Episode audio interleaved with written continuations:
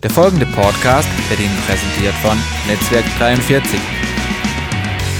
Zwei Worte fordern ein heraus, oder? Ich bin.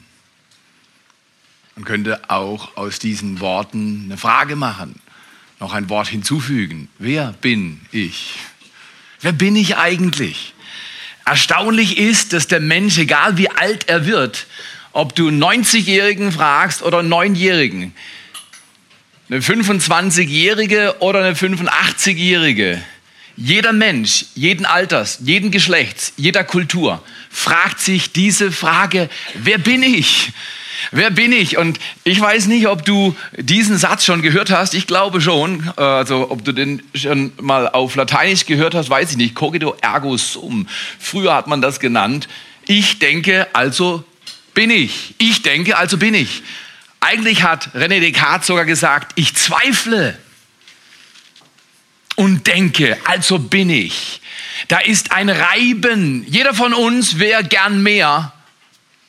Jeder von uns wäre gern mehr, als sie oder er ist. Wir alle haben schon versagt. Wir alle haben schon über unseren eigenen Füßen ein Theater, einen Sturz fabriziert, oder? Und früher hat man das genannt, ich denke, also bin ich. Heute ist es viel einfacher. Heute wird es genannt, ich poste, also bin ich. Oder ich twittere, also bin ich. Ich YouTube, also bin ich. Ich Du nennst es shoppe, ganz wichtig. Ich shoppe, also bin ich. Äh, die unterschiedlichen Äußerungen, wie man sein festlegt, die wandeln sich brutal schnell in unserer Kultur sowieso. Vor zehn Jahren hast du sowas nicht gehabt und man sagt, dass so ein kleines Smartphone hat mehr Technik und Schleue drin als Apollo 11, die die ersten Menschen auf den Mond transportiert haben. Das ist schon unglaublich, was sich in den letzten Jahren entwickelt hat. Aber eine Sache ist gleich geblieben. Die große Frage, wer bin ich? Ich habe gestern in Stuttgart mit einem Mann gesprochen, der hat seine Arbeit verloren und hat riesige Schwierigkeiten. Und er hat gesagt, nach einiger Zeit habe ich dann solche depressiven Gefühle bekommen, weil ich dachte, ich bin zu nichts mehr gut. Ich habe ihm nur gesagt, ich kann das ein Stück verstehen. Ich war noch nie arbeitslos, aber ich habe mich früher gefragt ob, und oft gefragt, ob meine Arbeit was taugt. Irgendjemand sonst noch im Club?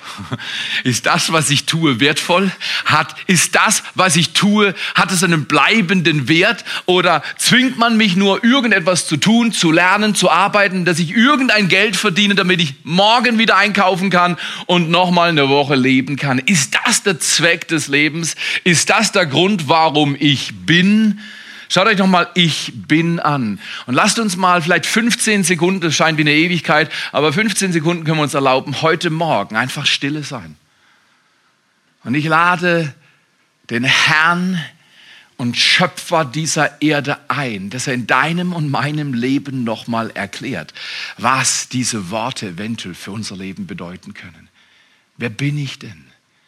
Ich bin, vielleicht bist du gefangen in einem Denken über dich selbst, was weder dem entspricht, was Gott über dich denkt, noch dem entspricht, was wirklich wahr ist. Aber wir sind gefangen manchmal. Ich war früher jahrelang in Minderwertigkeitsgedanken, Gefühlen und Überlegungen gebunden.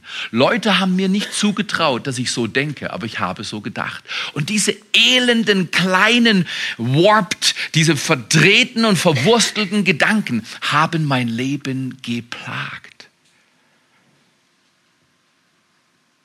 Wir haben heute alle genug zu essen. Hier in diesem Land ist so eine, eine Überflussmentalität und wir haben es so gut. Viele Menschen fragen sich, ob sie was wert sind, weil sie nicht genug zu essen haben. Sie sagen, warum haben andere so viel und ich so wenig? Die fragen sich, ob sie was wert sind. In unserem Land, wir haben so viel und wir fragen uns, wie kriege ich noch mehr? Diese Welt, auf der wir leben dürfen, ist eine ziemlich verrückte Welt. Richtig? Lasst uns mal ein paar Sekunden Zeit nehmen, zu sagen, diese Frage an Gott stellen. Gott, weißt du, wer ich bin? Was stellst du dir mit meinem Leben vor? Was willst du noch, solange ich auf dieser Erde lebe, mit meinem Leben tun? Vater, wir danken dir für diesen Tag. War eine kurze Predigt. Wir danken dir für diesen Tag. Den hast du gemacht. Dein Wort sagt, jeder Tag, der ist, wird von dir gemacht. Das heißt, zuerst bist du und du sagst, ich mache einen Tag für meine Lieblingsmenschen auf diesem Erdenball. Ich liebe sie. Ich bin der Ich bin. Und ich bringe ihnen bei, ich liebe sie, ich forme sie, dass sie lernen zu sein. Menschen, die leben lernen. Vater, wir nehmen diese Zeit jetzt, der Stille, dass du uns offenbarst, wie kostbar unser Leben in deiner Hand ist, wenn wir es dir hinhalten. Und das wollen wir tun heute Morgen. Wir wollen wissen, wer du bist und daraus, wer wir sind. Und dafür danken wir dir.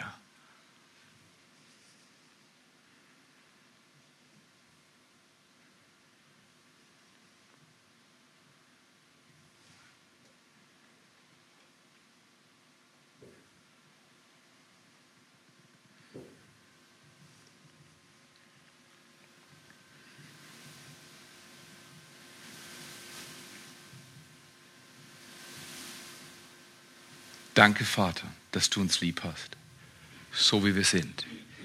Mit allem, was wir haben und was wir nicht haben. Mit allem Theater, was manchmal über uns abläuft. Und mit all den Spannungen des Alltags, die uns manchmal aufs Äußerste belasten. Danke, dass du weißt, wo es hingeht und dass du uns heute segnest. Du sprichst zu uns. Du bist nicht, weil du postest, sondern du bist, weil ich dich gemacht habe. Mit Absicht. Ich habe an dich gedacht vor Grundlegung der Welt und habe gesagt, dich will ich. Du hast mir gerade noch gefehlt. Und deshalb hat Gott dir Leben geschenkt und mir Leben geschenkt. Und er ehrt dich heute und liebt dich. Du bist kostbar in seiner Hand. Vater, wir danken dir für diese tiefe innere Erfahrung, dass du uns so annimmst und so liebst. In Jesu Namen. Amen. Ich will in den nächsten Wochen mit euch durch die Worte, die Ich bin Worte von Jesus gehen. Jesus hat im Johannesevangelium sieben Ich bin Worte ausgesprochen. In Kontext, nicht einfach nackt. Ich bin das Brot der Welt. Ich bin das Licht der Welt. Ich bin die Tür, durch die die Schafe eingehen. Ich bin der Weg, die Wahrheit und das Leben. Er hat viele Ich bin Worte ausgesprochen, sondern es sind immer im Kontext einer Geschichte. Und wir werden uns heute ein Wort anschauen als erstes, äh, das auch in einem Kontext steht. Und ich garantiere dir, du hast dieses Wort noch nie mit dem Kontext gesehen, weil wir haben haben eine Bibel, in der Menschen, die sie zusammengefasst haben, Kapitel und Versangaben gemacht haben. Aber die sind nicht gesalbt, weil die Bibel ist so nicht geschrieben worden. Paulus hat nicht an Kapitel gedacht, als er seine Briefe geschrieben hat, sondern hat den Brief geschrieben an die Epheser. Wir haben zur Einteilung und besserer Navigation noch Kapitel und Verse hinzugegeben. Manchmal ist das ein Nachteil, sehr oft ein Vorteil. Weil wenn ich dir sage, ich lese gerade in der 27. Zeile unten links, das dauert lang, bis du die findest. Wenn ich dir sage, ich lese in Epheser 3, Vers 2, findest du es sofort. Und das hilft, aber manchmal hindert es auch. Heute helfe ich euch, die Hinderung auf die Seite zu legen, weil dieses Wort, das wir heute anschauen, ein Vers aus Johannes 8, Vers 12. Jesus spricht mit deinen Freunden und den Menschen drumherum noch eine große Menge da. Ich bin das Licht der Welt und wer mir nachfolgt, wird nicht in der Finsternis wandeln, sondern wird das Licht des Lebens haben. Wollen wir das mal miteinander aussprechen? Jesus sagt, und wenn du willst, auf eins, zwei, drei: ich bin das Licht der Welt. Wer mir nachfolgt, wird nicht in Finsternis wandeln, sondern wird das Licht des Lebens haben. Ist es nicht so, dass wir äh, darf ich euch zurücknehmen in meine Kindheit. Wir waren immer äh, weil wir nicht so arg viel Geld hatten, in Freiburg in dieser Vier-Zimmer-Wohnung in der Buginger Straße 57, äh, im achten Stock in dieser Eckwohnung, in der Sommer richtig heiß war, weil von Isolierung kannte man in den 60er Jahren noch nicht viel. Aber ähm, äh, in der Wohnung waren wir, wir waren eigentlich nie ganz allein als Kinder, das haben wir immer begehrt. Endlich mal ein Zimmer für mich. Je mehr von den älteren Geschwistern rausgingen zum Studium, umso mehr Chancen hatte ich mal ein eigenes Zimmer immer zu haben. Aber trotzdem war ich manchmal in meinem Bett alleine, oder? Ja, als sechs, achtjähriger. Und dann liegst du im Bett und dann die Mama ist gerade aus dem Zimmer rausgegangen und sagt, Mama, lass die, lass die Tür auf, ein Spalt, ein Spalt. Ich brauche was? Was wollte ich? Weil wenn die Tür zu war, war es gefährlich in dem Raum. Weil in meinem Schrank, habe ich gedacht, sind Monster. Die Tür vom Schrank musste auch immer zu sein, weil wenn der Spalt offen war, konnte das Monster rauskommen und mich fressen. Es ist erstaunlich, was kleine Kinder alles denken. Äh, meine Mutter hat mir nie was von Monstern erzählt und Fernsehen gab es damals nicht so heftig.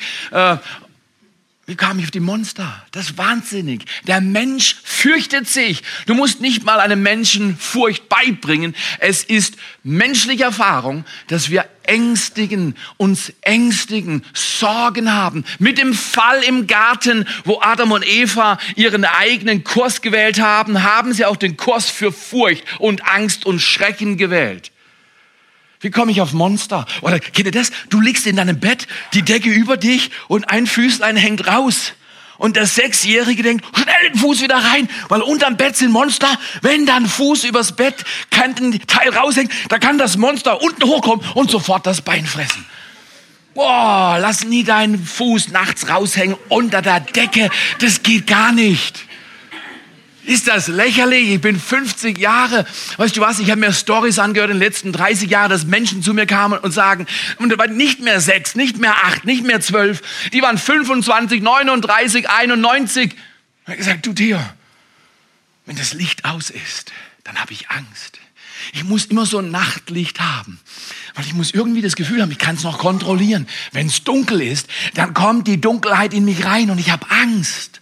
Ist das nicht fantastisch, dass dieser Jesus sagt, eines der zentralsten und wichtigsten Worte der Ich bin Worte ist, ich bin das Licht der Welt. Darf ich es heute ein bisschen umformen, um uns einzustimmen in die Serie? Ich bin das Licht deiner Welt. Oh, ist das gut. Er kommt in deine Welt, zu dir nach Herresried, zu mir nach Segeten, zu dir nach Ibach, zu dir nach Albruck, zu dir nach Tingen, zu dir, wo immer du wohnst. Er kommt zu dir nach Hause und er vertreibt all die Monster. Und es kommt Ruhe in dein Leben und Licht und Ordnung und Hoffnung. Ich will euch einladen, mit diesen zwei Worten in den nächsten Wochen mit mir einen Spaziergang zu machen. Zusätzlich kommt auch Ostern auf uns zu, oder? Das Fest der Eier. Schon stark, oder? Was die Kirchengeschichte uns alles zumutet, oder?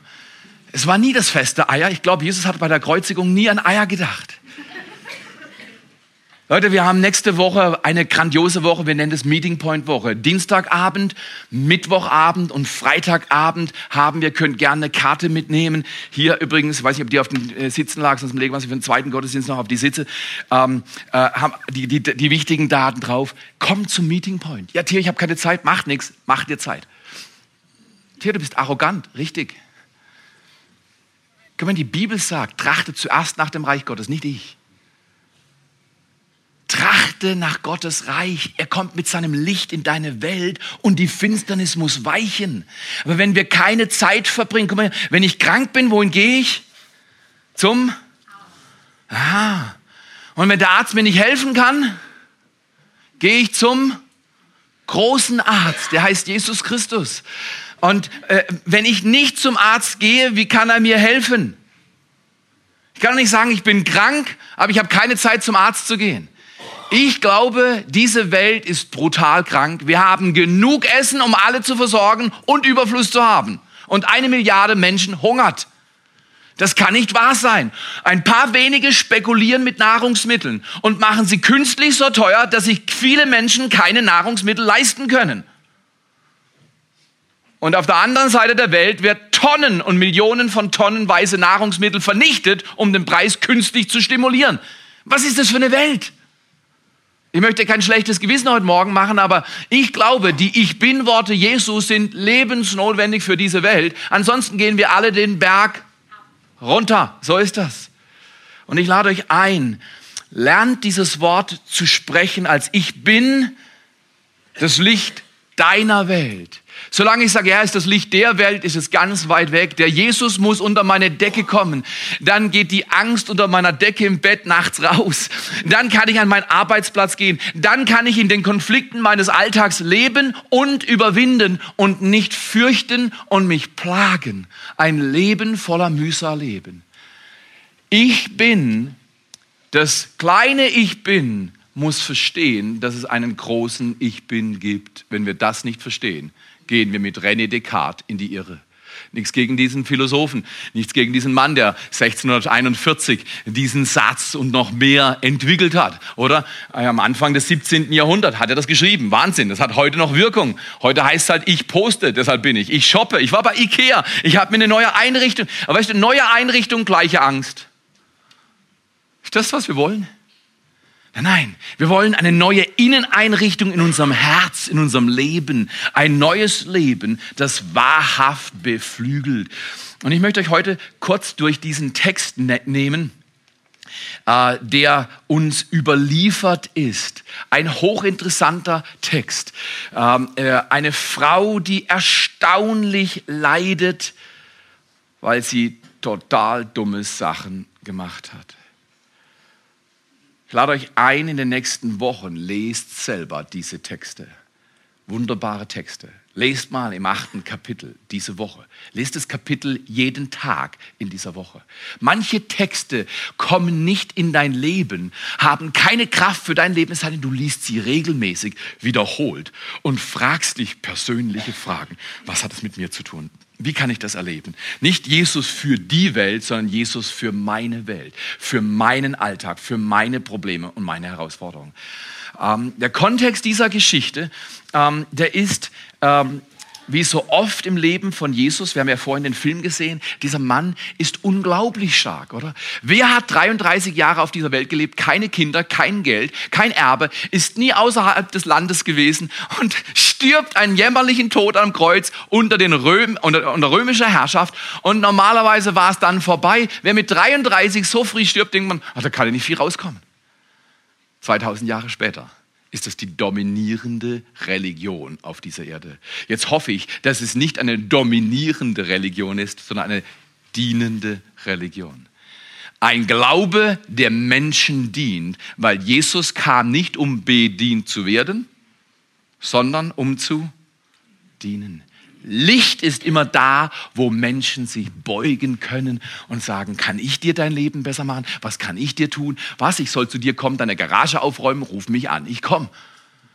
Du, du kannst viel erzählen und viel sprechen, aber wenn es nicht im Alltag gelebt wird, nicht spürbar wird, dann ist alle Rede umsonst und hat keine dauerhafte, bleibende Wirkung. Jesus ist mit seinen Freunden früh morgens im Tempel und er lehrt. Und plötzlich ziehen die Pharisäer eine halbnackte Frau rein. Diese Frau, so wird dann gesagt, Johannes 8, Vers, ab Vers 2, diese Frau wird gesagt, wurde erwischt mit einem Mann und zwar mitten im Akt. Die hatten Sex miteinander. Und das Gesetz der Juden hat gesagt, wenn jemand im Akt, also eine verheiratete Frau, verheirateter Mann, die haben miteinander irgendwas am Laufen gehabt und wurden genau erwischt auf dem Höhepunkt ihrer sexuellen Gemeinschaft. Da kann man doch gar nicht in der Kirche drüber reden. Da dürfen, da dürfen wir nicht drüber reden. Doch, darüber werden wir reden. Über alles, was die Bibel redet, darf man auch in der Kirche reden. Richtig oder falsch? Ähm, ich frage jetzt nicht dich nach deinem ganz privaten Leben, aber ich äh, rede heute Morgen über eine Frau, weil die Bibel spricht von dieser Frau. Hochinteressant, ich habe das nie verstanden. Hast du das schon mal gelesen? Eine Frau schläft mit einem Mann, ein Mann schläft mit einer Frau. Und dann schleifen sie die Frau in den Tempel. Ich habe mich immer gefragt, wo ist der Mann? Sex ist kein Solo-Event. Also, wo ist der Mann? Diese Gesellschaft damals war unglaublich gemein zu Frauen. Ich möchte mich als Mann entschuldigen für jede Gemeinheit, die dir als Frau angetan wurde, weil das ist niederträchtig. Männer, die über Frauen herrschen, ihre Würde in den Staub beugen und sich oben draufsetzen, sind niederträchtig. Das darf nicht sein. Das Evangelium unseres Herrn Jesus Christus hat damals zu einer Zeit, wo die Frauen nicht viel mehr wert waren als Tiere, hat Jesus den Wert der Frau gehoben. Für alle, alle Frauen sollten jetzt auf die Stühle stehen, im Kreis rumhopsen, tanzen und äh, sagen, es war nicht die Emanzipation, die den Wert der Frau hervorgehoben hat. Es war Jesus Christus, der damals schon sagte, bringt die Kinder mir, ich setze sie auf meinen Schoß, ich herz sie, sie sind kostbar. Kinder waren gar nichts wert. Oftmals hat man sie gar nicht benannt mit Namen, weil man dachte, vielleicht verrecken sie eh. Komm, wir lassen mal, wir schauen mal ein paar Jahre, ob das was wird mit dem kleinen Zwerg. Jesus hat gesagt, nein, nein, nein, nein, jeder Mensch, der lebt, hat Würde. Die Frau hat so viel Würde wie der Mann. Das Kind hat so viel Würde wie der Herrscher. Das Kind hat so viel Würde wie der Mann und die Frau, die so viel Geld haben. Keiner ist mehr oder weniger wert. Der Ich Bin erzählt, wer wir sind. Nicht, weil wir posten, shoppen, twittern, tuben oder was auch immer, Instagrammen oder was auch immer du gerade tust, bist du was, sondern du bist, weil der große Ich Bin dein Leben geschaffen hat. Was eine Wahrheit. Die zerren diese Frauen. Komm mir vor. Okay, ich stelle mir das so vor. Äh, irgendjemand schlawinert, wahrscheinlich ein Privatdetektiv, jüdischer Privatdetektiv, schlawinert mit dem Auftrag einer anderen Person in das Ehe, Schlafzimmer, Bett. Äh, und das sind zwei, die nicht zusammengehören. Er lässt den Mann zurück und schleift die Frau. Jetzt in der Regel, wie bist du, wenn du in dieser Situation erwischt wirst? Hast fünf Hosen, zehn Hemden, fünf Decken, oder? Hast alles dabei, oder? Ha, ha, ist ganz privat, ganz sensibel. Ich könnte mir vorstellen, diese Frau wurde im Akt erwischt, wurde rausgezerrt, vielleicht hat sie noch einen Laken oder eine Decke gegriffen. Halbnackt in die Öffentlichkeit gezerrt. Eine Frau vielleicht mit fünf Kindern, einer Reputation, die war an dem Tag beendet. Kannst du dir das vorstellen? An dem Tag war die beendet. Schamhaft, gedemütigt, bloßgestellt. Wo war der Mann? Der war stiften gegangen. What a shame. Was eine Schande. Erst selber sagen, ich will mich erfreuen an dieser Nacht oder an diesem Tag. Und dann lässt du die Frau alleine in Schande in der Öffentlichkeit zerstört werden. Die Pharisäer waren so niederträchtig. Die wollten nicht nur diese Frau demütigen, sondern die wollten Jesus eine Falle stellen. So oft haben sie es versucht. Die waren neidisch auf diesen unglaublichen Menschen, der so viel Integrität hatte, so viel Wahrhaftigkeit und Leben und Kraft, der Heilungen vollbracht hat, der Worte gesprochen hat, der Menschen geehrt und geliebt hat. Diesen Menschen wollten sie platt machen, breit machen, zerstören, weil er hat ihre Niederträchtigkeit offenbart. Gott bewahre uns, und die Kirchengeschichte schreibt viele schändliche Geschichten, bewahre uns davor, dass wir so komfortabel werden in einem Evangelium, dass wir im Kopf verstehen, aber mit der Hand nicht leben und anderen hinterhergehen und sagen, was sie alles nicht sind und sein sollten und wie schlecht sie sind, obwohl wir selber nicht, darf ich es hören, nicht besser leben und nicht besser üben im Alltag. Sie schleifen diese Frau vor eine Menge, sie wird öffentlich gedemütigt. Und jetzt fragen sie ganz hinterhältig, fragen sie Jesus, ähm, also im Gesetz steht, man muss sie jetzt platt machen. Sie muss gesteinigt werden. Das ist sündig, keine Frage. Ich bin heute nicht hier und sage, ach, das ist doch nicht so schlimm. Das ist ja kulturell üblich, tolerant. Ach komm, jeder muss wissen, was er macht und man kann halt machen, was man macht. Und äh, sie hat halt gerade das Bedürfnis gehabt, er hat gerade das Bedürfnis gehabt, das Bedürfnis, das muss man verstehen. Nein, die Bibel spricht so nicht. Ich spreche es auch nicht. Es gibt oben und unten, es gibt richtig und falsch, es gibt heilig und es gibt unheilig. Es gibt gerecht und es gibt ungerecht. Und es gibt zerstörerisch und es gibt heilsam und gesund. Frag du die kleinen Kinder, die Zweijährigen und Vierjährigen, frag die, ob die wissen, was richtig und falsch ist. Die spüren das. Frag die, ob das schön findest, wenn Papa und Mama miteinander streiten. Frag die, nachdem sie mit ihren Geschwistern gestritten haben, ob das gut ist. Die wissen das genau. Da brauchst du nicht die Bibel lesen. Der Mensch weiß, wo oben und unten ist. Er hat sowas wie ein Gewissen. Oft ist das Gewissen verdreht, aber er ist immer noch wach genug, um zu erkennen, Sünde ist Sünde und Heiligkeit ist Heiligkeit.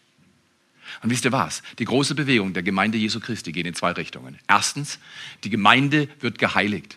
Das Haus Gottes wird geordnet. Und zweitens, die Gemeinde Jesu auf Erden fängt wieder an zu dienen.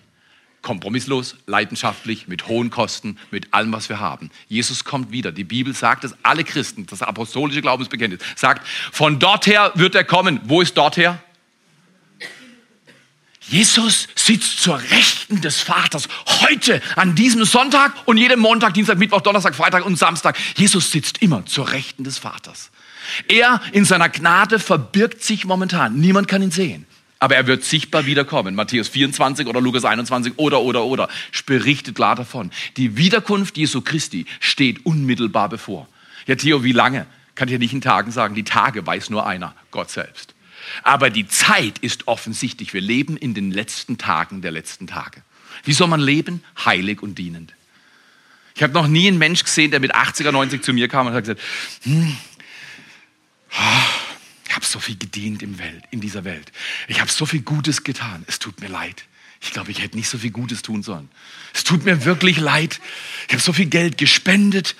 Hm, ich war ein guter Mensch und Leute hat es wirklich gut getan, bei mir zu sein. Die fanden es so erquickend, so toll mit mir zusammen. Es tut mir leid, es war zu viel Gutes.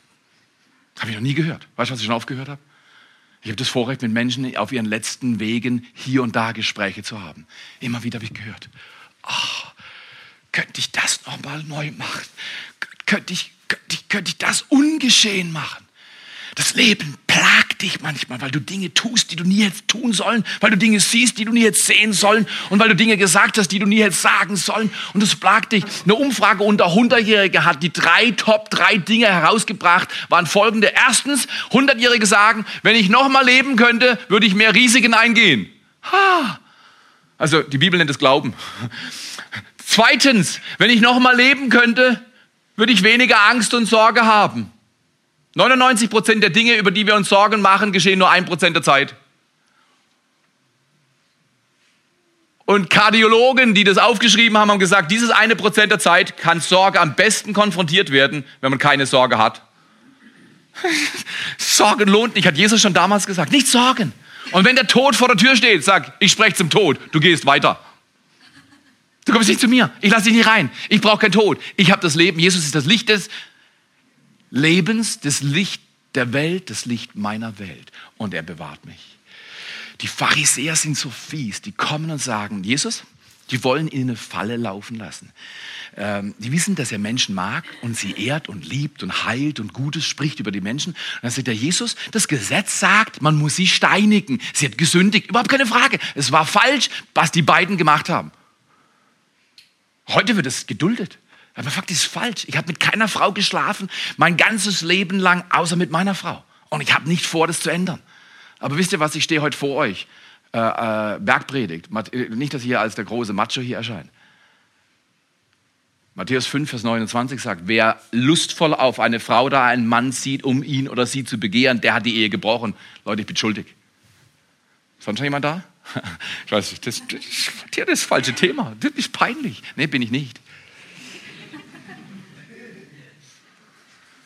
Jesus wird für eine brutale Frage gestellt. Jesus, wir wollen Sie steinigen. Was sagst du dazu? Wenn er sagt nein, bricht er das Gesetz, kann er nicht machen, er ist der Heilige, kann er das Gesetz nicht bringen. Sagt er ja, steinigt sie, dann ist er unbarmherzig. Das kann er auch nicht machen. Das ist Dilemma. Was macht Jesus? Ich möchte euch den ersten Punkt meiner Predigt öffnen. Drei Dinge will ich heute zum Ausdruck bringen und dann kommen wir schon zu Ende und wollen eine grandiose Woche feiern hin auf den Auferstehungstag, den wir an Ostern wie nie zuvor begehen wollen. Erstens, das Gesetz offenbart unsere Schuld. Das ist klarer Fall. Die Frau war falsch. So oft machen wir Dinge falsch. Wir fürchten uns, wir ängstigen uns, wir ärgern uns, wir sind bitter, wir klagen Leute an, wir, wir, wir machen unglaubliche Dinge. Wir herrschen, wo wir dienen sollten. Das Gesetz offenbart unsere Schuld. Die Frau war schuldig. Jesus wusste das. Was macht Jesus? Ich finde ihn so toll. Heute Morgen habe ich ihn schon angebetet. Und zwar nicht hier, hier auch, aber zu Hause.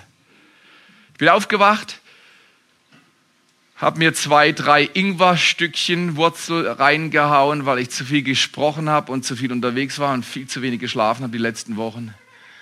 Und habe gesagt, danke Jesus, dass du meine Stimme fit machst, bis ich dran bin. Und dann habe ich ihn geehrt und habe gesagt, danke Jesus, ich bewundere deine unglaubliche Weisheit und Schleue. Wenn Leute dich drücken, eine schwierige Frage zu beantworten und du hast keine Antwort, schreib im Sand. Theo, was erzählst du? Ist gut, ist, genau, ist super. Da sagt es, die kommen und sagen, hey, soll man sie steinigen, soll man sie nicht steinigen? Bei beiden Lösungen kriegt Jesus Dreck ab. Die sagten sie, um ihn zu versuchen, damit sie etwas hätten, um ihn anzuklagen. Jesus aber, finde ich so stark, bückte sich nieder und schrieb mit dem Finger in die Erde. Alle stehen um ihn herum und er holt einen Stock und schreibt jetzt, es gibt zwei Worte für Aufschreiben. Katagraphin, das ist das Wort, was hier drin steht im Griechischen, und Graphin. Graffiti, äh, ist was anderes, aber er hat äh, in den Sand rein graffitit. Äh, und Katagraphin heißt einen Bericht aufschreiben, der gegen dich steht. Weißt du, was wir, was du, wenn du das liest, vermutest? Was hat Jesus geschrieben? Die Ältesten kamen, die Pharisäer kamen und haben sie angeklagt, die schuldige Frau, keine Frage. Das Gesetz offenbart unsere Schuld. Was macht Jesus? Ich glaube, er fängt an, die Sünden der Ältesten aufzuschreiben. Ganz groß, in großen Buchstaben. Das hast du gestern mit deiner Frau gemacht. Du hast gestern deinen Sohn geschlagen, bis er geblutet hat. Du hast dort geklaut und hat immer den Namen dazu geschrieben.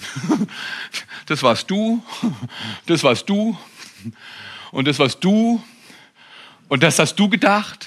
Das hat er aufgeschrieben. Erstaunlich. Er hat gar nicht reagiert. Er hat sich nicht in ein böses Spiel reindrücken lassen. Wenn du ein böses Spiel vor deiner Nase hast und Leute wollen dich drängen, im bösen Spiel mitzuspielen, schreib im Sand. Einfach im Sand schreiben. Manchmal fragen mich Leute Fragen, auf die es keine Antwort gibt. Also keine gute Antwort. Die wollen mich fertig machen. Ich gucke sie an und ich mache immer das Gleiche. Ich sage, wie kommst du auf diese Frage? Ich bin ja nicht blöd. Also ich bin manchmal schon blöd, ziemlich blöd. Aber so blöd auch nicht, oder? Ich antworte doch nicht auf alle dummen Fragen. Um Himmels Willen. Aber so schlau wie Jesus, da habe ich viel zu lernen. Du auch? Als sie aber fortfuhren, ihn zu fragen, sie bedrängten ihn. Jesus, nur im Sand rumschreiben. Wir erkennen schon, die waren langsam, langsam haben sie ein schlechtes Gewissen bekommen. Aber sie fahren fort und fragen, richtete Jesus sich auf und sprach zu ihnen. Und ich bete ihn an, wegen tausend Gründen, aber auch wegen dem, was hier steht. Das offenbart eine Mentalität. Das ist der Grund, warum Kirche lebt. Er richtete sich auf und sprach zu ihnen. Wer von, oh, ich kann mir den Blick vorstellen, heilige, funkelnde, leidenschaftliche Augen schauen in die Menschen hinein, die heuchlerisch anklagen, aber selber so viel Dreck unter der Decke haben, wie sie anderen unterstellen wollen. Und er sagt zu ihnen, wer von euch ohne Sünde ist, werfe als erster einen Stein auf sie. Welche Weisheit, welche Weisheit. Er hat das Gesetz hochgehalten und er hat es geschafft, die Frau vom sicheren Tod zu bewahren. Ach. Übrigens, der, Begriff hier, ähm, wer von euch ohne Sünde ist, ist nicht nur wer von euch ohne Sünde ist. Übrigens, wer hat schon mal gestohlen? Ich habe schon mal gestohlen. Schon lange her, aber ich habe gestohlen und habe es zurückgebracht. Meine Güte, war das peinlich. Hat niemand gestohlen. Okay, Lügner. Wer hat schon mal gelogen? Jetzt müssen alle strecken. Wer gelogen, stehlen. Wer, wer, wer, wer hat schon mal geflucht? Genau, schon wieder Lügner. Genau, genau, genau. Also wir haben gestohlen, gelogen, geflucht. Ähm, wer hat schon mal lustvoll auf irgendeine Person äh, geschaut und gesagt, Mensch, die Christen machen das übrigens so, guck mal hier, wenn, wenn, wenn, wenn christliche Männer oder christliche Frauen rum sind und da kommt irgendjemand vorbei und sie sagen, oh, dann sagen sie, Herr, da hast du mal ein gutes Werk gemacht. Oh, oh, oh, oh, oh Herr, bist du gut? Hast du ein gutes Werk, ein richtig gutes Werk. Jesus hat gesagt, wenn du eine Frau anziehst in deinem Herzen, um sie zu begehren, dann ist das Ehebruch. Er hat schon mal die Ehe gebrochen, also ich leider. Wow. Herzlich willkommen im Club von Lügnern, Dieben, Gotteslästerern und Ehebrechern. Herzlich willkommen in einer Kirche, in der wir ein Wohlfühl-Evangelium predigen und alle gehen nach Hause und sagen, ich bin jetzt richtig bestätigt. So ist das, so ist das, genau. Komm mal hier. Das Evangelium ist nicht, wie Menschen denken, dass ein Evangelium sein sollte. Jesus geht nicht hin und sagt, wenn du sündigst, ach, mein kleiner Süßer, ach, ist nicht so schlimm, andere machen es auch. Das sagt er nicht. Er sagt, zu den anderen, die dich anklagen, sagt er, wer von euch ohne Schuld ist. Wer nicht mal, in Griechen steht, wer nicht mal an Schuld denken will, Wer nie an Böses gedacht hat, nicht nur nicht tun, sondern nicht dran denken, es nicht wollen. Heiligkeit ist nicht, ich verglemm alles. Das ja, wie die Pharisäer. Du darfst das nicht, du darfst das nicht, du darfst das nicht, darfst das nicht, da, da, da, da, da, da, da, da. Sondern Heiligkeit ist in dir, ist was neu geworden. Das Licht der Welt kommt zu dir und du willst nicht mehr sündigen. Das ist was anderes als, ja, ich würde ja gerne, aber ich darf nicht. Jesus sagt, Leute, wer von euch ohne Schuld ist, bitte, das sind Steine, große Steine, bitte schmeißen. Welche Weisheit. Und dann Vers 8. Und wieder bückte er sich nieder und schrieb auf die Erde. Als sie aber dies hörten, und ich bin mir sicher, auch dies sahen, was da auf der Erde stand, sind die Älteren zuerst gegangen. Und er und die Frau, und ich nehme an, seine Jünger auch, nur die Angreifer und die Heuchler und Lügner sind abgezogen. Und jetzt kommt mal auf, was sagt Jesus? Jesus aber richtete sich auf und sprach zur Frau. Ah, ist das. Und ich glaube, der Frau wurde heiß und kalt. Frau, wo sind sie? Jesus stellt erstaunliche Fragen. Es war offensichtlich, sie waren weg, aber er fragt. Frau, wo sind sie, deine Angreifer? Und dann fragt er, hat niemand dich verurteilt? Hat niemand dich verurteilt? Und jetzt pass mal auf, zweiter Punkt.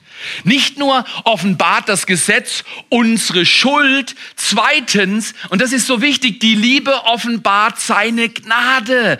Der zweite Gedanke ist, die Liebe offenbart die Gnade Gottes. Er sagt jetzt, hat niemand dich verurteilt? Sei aber, äh, Entschuldigung, sie aber sprach, niemand Herr. Jesus aber sprach zu ihr, und jetzt kommt die Liebe Gottes persönlich.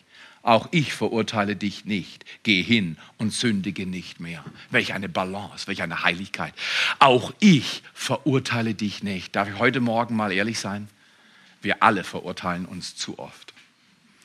Die Bibel sagt in Römer 8, Vers 1, wer in Christus ist, ist in einem neuen Zustand. Es gibt keine Selbstverurteilung mehr. Gott klagt dich nicht mehr an. Oh, ist das ein wunderbares Leben, wo nicht Selbstverurteilung und sich runtermachen unser Leben prägt, sondern aufschauen können, weil das Licht dieser Welt ist zum Licht deiner Welt geworden. Ist das stark? Ist das stark? Die Liebe Gottes offenbart seine Gnade. Seine Gnade befähigt uns zum Leben. Ich möchte den dritten und letzten Punkt andeuten. Der Gedanke, dass Licht Hoffnung bringt, ist mir immer schon klar gewesen. Weil deswegen habe ich zu meiner Mutter gesagt, lass die Türenspalt auf, bitte, bitte, bitte, lass die Türenspalt auf. Aber äh, meine Mutter war natürlich schlau. Die hat gesagt, wenn die, die Türenspalt auf ist, dann kommen die wieder raus, dann hören die, was draußen noch läuft. Mama, ich habe noch Durst. Wer hat das schon mal gehört? Äh, Mama, ich muss noch mal kurz was essen, ich habe solch großen Hunger, sonst kann ich mit dem Monster heute Nacht nicht kämpfen, was unter meinem Bett ist. oder, oder, oder wir, wir, wir, Kinder haben immer Ausreden gefunden. Ihr auch? Wer, wer hat Ausreden gefunden? Licht offenbart, können wir nochmal klicken? Das Licht offenbart seine Hoffnung. Guck mal hier, die, wo ist die Hoffnung? Geh hin und sündige nicht mehr. Weißt du, was stark ist? Nicht anderen zu sagen, was sie falsch machen. Stark ist, anderen zu zeigen, wie sie richtig leben können.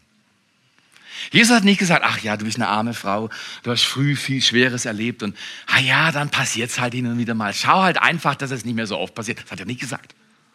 Er hat gesagt, wenn dich niemand verurteilt, ich verurteile dich nicht. Ich bin nicht gekommen zum Verurteilen, sondern ich bin gekommen zum Retten. Vielleicht sollten wir uns diesen Satz reinziehen. Dieser Satz hat mein Leben in jedem Fall verändert. Bevor du dich nicht als Sünder erkennst, kannst du keinen Retter erleben.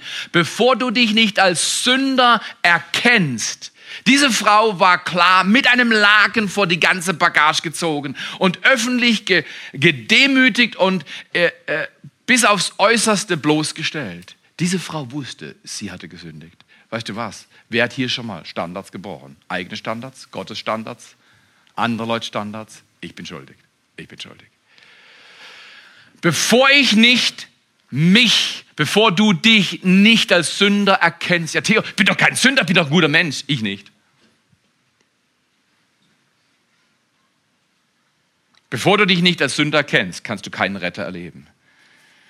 Ich habe letzte Woche so wenig nachts geschlafen wie wahrscheinlich noch nie in meinem Leben. Ja, Theo, was hast du getrieben? Das würdest du gerne wissen.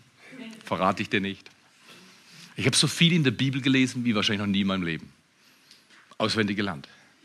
Ich hatte zwei schwierige Vorträge zu halten vor einer Versammlung, die nicht ganz leicht war. Und ich wusste tagsüber, weil so viel los war, dass es noch nicht reicht. Und dann fängst du an zu suchen. Und ich wusste, ich brauche mehr Hilfe, als ich hatte. Und das konnte ich erst empfangen, als alles ruhig war. Weißt du was? Wenn du mit irgendeiner Dunkelheit in deinem Leben kämpfst, suche ihn. Wenn du mit irgendeiner Krankheit kämpfst, mit irgendeiner Depression, mit irgendeinem Niedergeschlagensein, mit irgendeinem Element, das dich demütigt, brauchst du einen Retter, keinen Verbesserer. Jesus hat diese Frau nicht verbessert. Er hat gesagt, ich verurteile dich nicht. Das war Gnade. Liebe, die Gnade freisetzt. Dann hat er gesagt, geh hin und sündige nicht mehr. Das ist die Hoffnung. Auf gut Deutsch hat er zu ihr gesagt, ich glaube an dich, du schaffst es, bist nicht allein. Sünde wird dein Leben nicht mehr knechten. Ist das stark? Ich finde es stark. Bevor du dich nicht als Sünder erkennst, kannst du keinen Retter erleben. Lasst uns heute mal festhalten. Der Ich bin kommt zu uns und heilt unser Leben. Wir können so viel posten, twittern, wir können so viel shoppen und tun und machen. Es heilt das Leben nicht. Wenn unsere Herzen krank sind, sind unsere Beziehungen krank, unsere Kinder krank, unsere Freundschaften sind krank. Die einzige Hoffnung ist, dass das Licht dieser Welt in unsere Welt kommt sollen miteinander mit der Band spielen ein Lied oder Aline, ich weiß nicht, ob Aline da ist, ähm, und Michaela und Peter und Andi ähm, und beten, dass wir erleben, dass Gott in die Dunkelheit unseres Lebens kommt. Ist Jesus nicht fantastisch, wie er dieser Frau geholfen hat, aus ihrer Schuld rauszukommen? Wir können genauso gut sagen, dem Mann geholfen hat. Der Schlüssel heute Morgen, während wir zusammen sind, ist, und wenn ihr wollt, können wir miteinander aufstehen zum Gebet. Der Schlüssel ist nicht, streng dich an, dass es nicht mehr passiert. Es wird immer wieder passieren. Keine Chance aus Anstrengung rein zu werden von Schuld. Der Schlüssel ist, komme mit dem Licht in Berührung, weil Licht vertreibt Finsternis. Licht reinigt uns von Dunkelheit. Licht gibt uns Kraft zum Leben. Ich frage euch heute Morgen, wer in seinem Herzen sagt doch, in mir ist Finsternis. In meinem Leben ist Finsternis. Wer in seinem Herzen sagt, doch letzte Woche oder vor 100 Jahren habe ich das gesagt, das getan und es tut mir leid, aber es hat Macht in meinem Leben. Dann streck dich doch mal diesem wunderbaren, gnädigen Gott entgegen und sag, Vater, du heilst meinen Körper, noch besser, du befreist meine Seele und du hebst meinen Geist aus dem Staub hervor empfange heute Morgen, dass Jesus nicht nur das Licht der Welt ist, sondern dass er heute Morgen das Licht deiner Welt wird. Und dass er mit seinem Licht und seiner Liebe und seinem Nichtverurteilen uns freisetzt von einem Leben, das in den Staub gebeugt ist. Heute Morgen form du deine Hände vielleicht zum Gefäß, um zu sagen, nicht bettle ich vor meinem Gott, sondern ich komme zu meinem Gott, um zu empfangen. Mit diesem nächsten Lied zu sagen, ja Vater, du wirst mir gnädig sein. Du verurteilst mich nicht. Du setzt mich frei von aller Gebundenheit, von aller Hoffnungslosigkeit und Vergeblichkeit. Von aller Furcht setzt du mich frei. Und Licht und Hoffnung ist in meinem Leben. Wir geben dir Ehre, Vater, dass du uns durch den Heiligen Geist heute neu erfüllst und ausrüstest für diese Woche. Dass wir miteinander diese Karwoche feiern, dein grandioses Opfer und ein neues Leben empfangen. In Jesu Namen. Wenn du das auch willst, dann sag doch mal richtig laut Amen, dass die Kinder, vorne haben sie gerumpelt und wir haben sie gehört. Und jetzt sagen wir Amen und es rumpelt oben, dass sie hören da unten wurde Amen gesagt, oder? Auf eins, zwei, drei, eins, zwei, drei und alle sagen Amen. Das haben die nicht gehört. Eins, zwei, drei, alle sagen Amen. Amen. Viel Spaß beim Singen.